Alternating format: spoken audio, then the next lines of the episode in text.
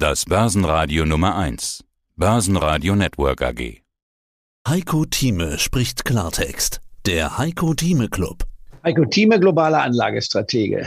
Ja, dann steigen wir doch gleich ein. Äh, ja, diese Woche also der Showdown bei der Fed, Zinsen, Inflationsbekämpfung, das große Sorgenthema Ukraine.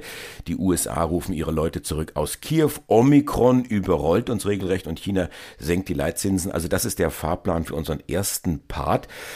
Du hattest ja, Heiko, gesagt vergangene Woche beim Kollegen Sebastian, Sebastian Leben, 15.000 Punkte, die sehen wir noch. Ja, äh, Punktlandung. Was geht jetzt in dir vor, nach dem, was da gestern passiert ist? Genugtuung, dass deine Prognose eingetreten ist? Entsetzen, dass das derart schnell ging? Oder die Grinsekatze, dass die Anleger wieder zukaufen, wenn jetzt auch nicht ganz so stark wie in den USA?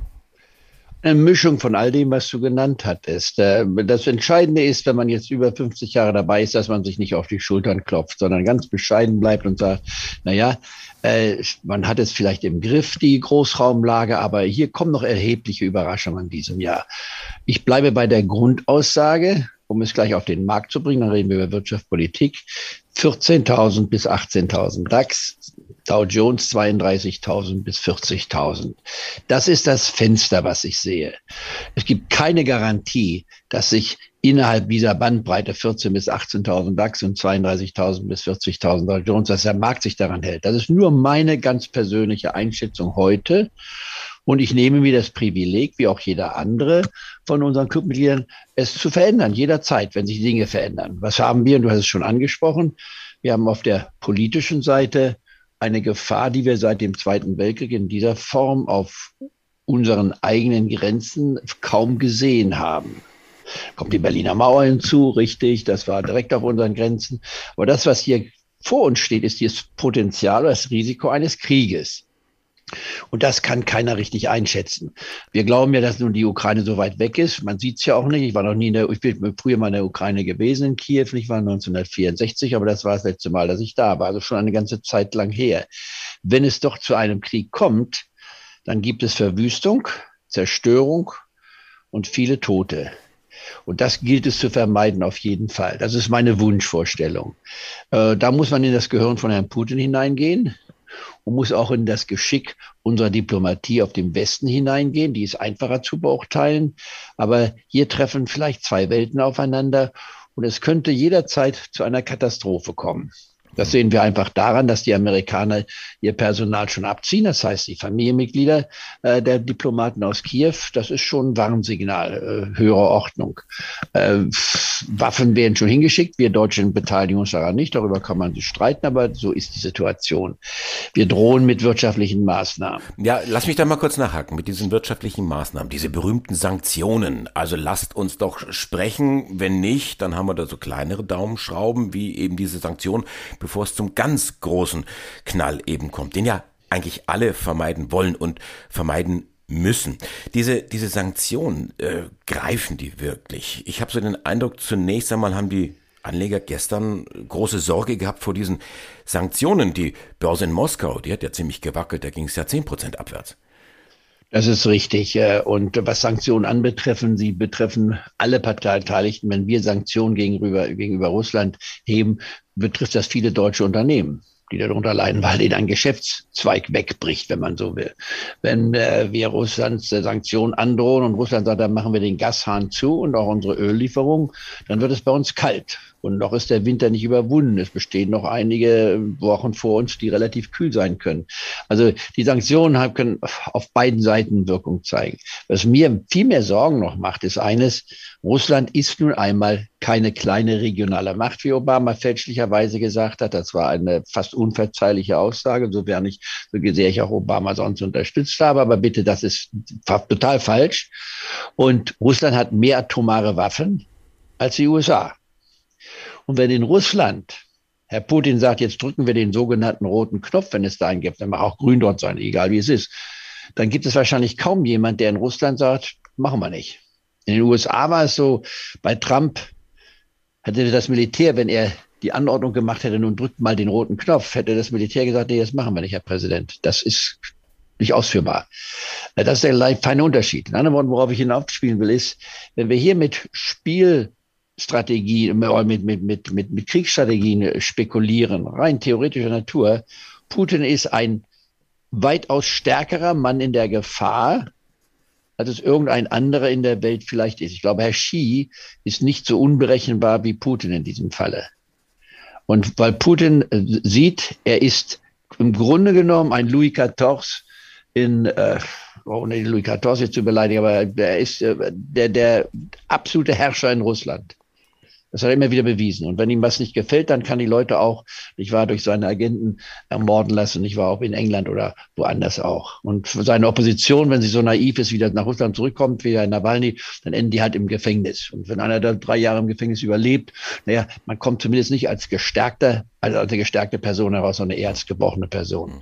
Das haben wir immer wieder erlebt. Also Putin ist nicht weg, es sei denn, er stirbt. Und das kann man nur darauf zu spekulieren, ist etwas müßig. Worauf ich hinaus will, deswegen muss ich diesen Punkt nochmal machen, ist, wir dürfen mit Putin nicht in eine Situation uns kommen lassen, ihn kommen lassen, wo er mit dem Rücken an der Wand steht. Und da kommt wiederum Angela ja, Merkel hinein. Ja, nicht, nicht nur Angela äh, Merkel. Wir hatten ja ganz aktuell den Fall Kai Achim Schönbach. Kai Achim Schönbach ist Marineinspekteur. Ich weiß nicht, wie viele Sterne der auf der Schulter hat. Also ein ziemlich hohes Tier dort. Und er hat bei einem Think Tank Meeting in Indien gesagt, passt mal auf, Freunde, eigentlich will Putin doch nur Respekt.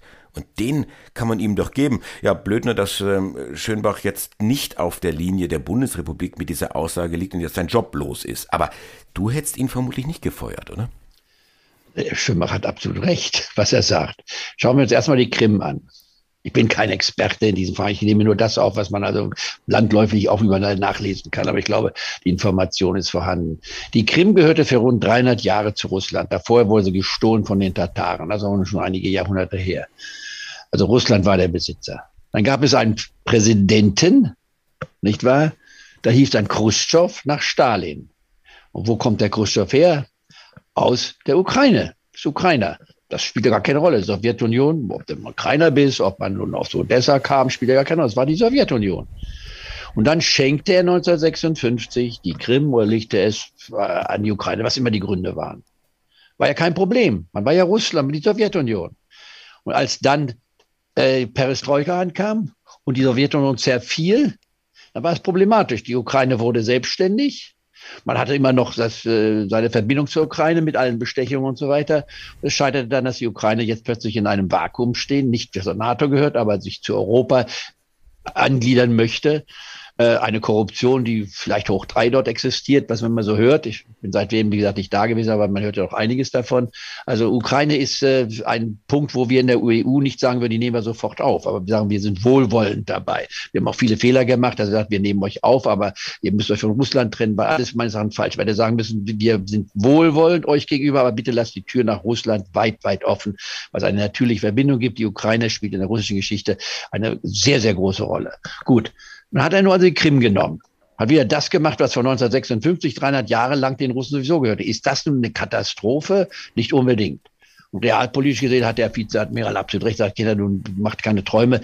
Der Russe will Zugang zum Schwarzen Meer haben, kann man auch verstehen. Und äh, so sei es drum. Das sind nur mal ein Fait accompli. Aber Heiko, wie kriegen wir denn jetzt diese Kuh vom Eis? Wir können ja lange in der Geschichte rumfuhrwerken. Die einen haben äh, uralte Ansprüche, die anderen nicht ganz so alte Ansprüche. Wo sind denn jetzt die echten Russlandkenner? Oder ist das letztendlich doch wieder dieses alte Blockdenken Ost gegen West? Ich nenne mal ein Stichwort, das ist so wie die Sudetendeutschen. Ich war in der Tschechoslowakei damals. Konnte man auch sagen, das war ja der Grund für den Zweiten Weltkrieg. Ich war auch oder Teil des Zweiten Weltkrieges. Wenn man sich das anguckt, da sind doch die Deutschen, die müssen wir doch unterstützen. So war das Argument. Ich will jetzt nicht den, den, den Hitler unterstützen, um Gottes Willen, krasses Gegenteil. Aber äh, in der Ostseite von der, von, von der Ukraine, da gibt es sehr viele Russen. Fast die Hälfte davon sind Russen. Und da gibt es jetzt noch eine separate Gruppe, muss ich mal wieder vorstellen. Im eigenen Land in der Ukraine gibt es eine separate Gruppe, die sagt, wir sind unabhängig. So wie jetzt in Spanien, wo ich hier in Katalonien bin, wenn die Katalonien sagen würden, wir haben hier Truppen, wir haben eine Grenze, wir sind selbstständig. Das wollen sie zwar immer sagen, aber sind sie nicht. Sie sind nach wie vor unter der spanischen Krone. Aber wenn man sich total selbstständig macht und dann auch noch gegenseitig sich beschießt, so sieht es doch in der Ostukraine aus, wenn ich richtig informiert bin. Und Russland sagt, Moment, das sind unsere eigenen Leute, die wollen wir schützen. Deswegen baut man seine Truppen dort auf. Das ist also ein Dilemma, in dem ich gar keine Lösung habe. Man muss es nur, eines kann man nur sagen, man muss miteinander reden. und dass der Putin seine Truppen aufbaut, um zu sagen, mal zu, ich bin keine kleine regionale Macht. Ich könnte jederzeit den Knopf drücken, sozusagen, das sollte man sich überlegen. Also kurzum, wir könnten, du hast recht, äh, Thema heißt Schlussstrich von meiner Seite zu ziehen, sein Gefährdungsmoment. Bitte Putin nicht reizen, ich würde auch einen Gerhard Schröder zum Beispiel, der in Deutschland ja manchmal sehr stark kritisiert wird. Ich finde es gut, dass er der Aufsichtsratsvorsitzende ist von Gazprom. Da habe ich wenigstens einen Deutschen, von dem ich mal hören kann, was da sich abspielt. Aber trotzdem gegen den hohen Ölpreis, da macht auch äh, er nichts. Also das ist ja schon schon Na, da kann, da also, kann doch gar nicht, da kann doch Gerhard Schröder gar nichts machen. Russland freut sich ja über einen hohen Ölpreis, ist auch klar, weil da, Russland sagt, da können wir wenigstens unsere Schulden äh, bezahlen. Russland hat ja bisher wenig in der Volkswirtschaft aufzuweisen. Das, das, das ist das Tragische bei Putin, nicht wahr? War. Der Mann ist jetzt schon seit der Jahrtausendwende nicht war im Amt. Was hat er denn für sein Land erreicht? Äh, ohne Öl wäre da nichts gewesen. Mhm. Mal krass gesagt. Da gibt es viele Entwicklungen in Russland, technologische Entwicklungen ja, ja, und so weiter. Er hat natürlich, Putin hat natürlich, oder die Russen und die entsprechenden Unternehmen, die Gazproms, ähm, die haben natürlich ein Interesse, den Energiepreis möglichst hoch zu hoch, sehen, äh, ist ganz klar. Auf der anderen Seite sind wir natürlich die Verbraucher. Normalerweise kommt jetzt mein Gag, wo ich sage, ich tank immer nur für 20 Euro. Deswegen interessiert mich nicht, wie teuer der Sprit ist. Aber äh, mit den 20 Euro kommst du jetzt mittlerweile von der Tanke gar nicht mehr nach Hause. Das lähmt doch im Grunde genommen alles. Es geht ja nicht nur ums Autofahren, es geht ja im Grunde genommen um die gesamte Wirtschaft. Und einen Ölpreis, wir sind fast bei 100, also äh, das kann man doch gar nicht ja, aber, aber schauen wir es uns mal an. In Amerika ist es die, die Schieferöllager, nicht wahr? Die profitieren auch davon äh, und äh, haben nicht unbedingt dagegen, dass sie Geld verdienen können. Es ist der Verbraucher, der hier tatsächlich äh, herangenommen wird und darunter leidet. Die Saudis freuen sich auch, dass es Öl für einen hohen Preis verkaufen können. Und zum Schluss ist der freie Markt. Wenn man den Markt freilässt, den internationalen Ölmarkt, und nicht jetzt sagt, wir reduzieren unsere Produktion, dann haben wir eine äh, Problematik. Es gibt einige Prognosen, die sagen, der Ölpreis geht auf einen neuen Höchststand von 150 Dollar. Bei 100 sind wir ja nun schon fast. Also, äh, und ich meine, hier ist alles offen. Es, hängt, es hängt von der geopolitischen Entwicklung ab. Und wo ich mit abschließen würde, diesen Teil unserer Diskussion, heißt der, wenn wir mit Putin aufhören zu reden und dann Welle aufbauen, Drohung aufbauen, und es dann zu einem ersten Schuss kommt, dann sind alle Prognosen, die wir jetzt im Anschluss diskutieren, die kann man aus dem Fenster werfen. Ein Krieg in der Ukraine mit einem möglichen Krieg mit weiteren Auswirkungen für Europa und die restliche Welt ist in der Prognose vom DAX 14.000 bis 18.000 nicht drin und beim Dow Jones mit 32.000 und 40.000 auch nicht drin. Dann verändert sich die Welt. Ich schließe es aber in meiner Prognose, um es im Klartext zu sagen, aus und hoffe, dass die Vernunft im Endeffekt notgedrungen oder aus Einsicht äh, tatsächlich hier äh, siegt. Und ein Putin, und so würde ich es also auch einschätzen, wie der Vizeadmiral es gesagt hat, der will doch gar keinen Krieg. Der Putin will noch, und er soll jetzt Mitte 60, der möchte gerne bis 85, wenn er sich so seine Lebenserwartung andreht, der möchte der Präsident sein, damit er überleben kann. Äh, so wie Stalin, der jeden Tag sein Schlafzimmer gewechselt hat, aus Angst nicht mehr, wo er schläft. Putin als Privatier wird nicht lange überleben können. Sie hörten einen Ausschnitt aus dem aktuellen Heiko Thieme Club. Das ganze Interview können Sie als Clubmitglied hören. Werden Sie Clubmitglied im Heiko Thieme Club, um erfolgreicher an der Börse zu handeln. Mehr dazu klicken Sie auf den untenstehenden Link.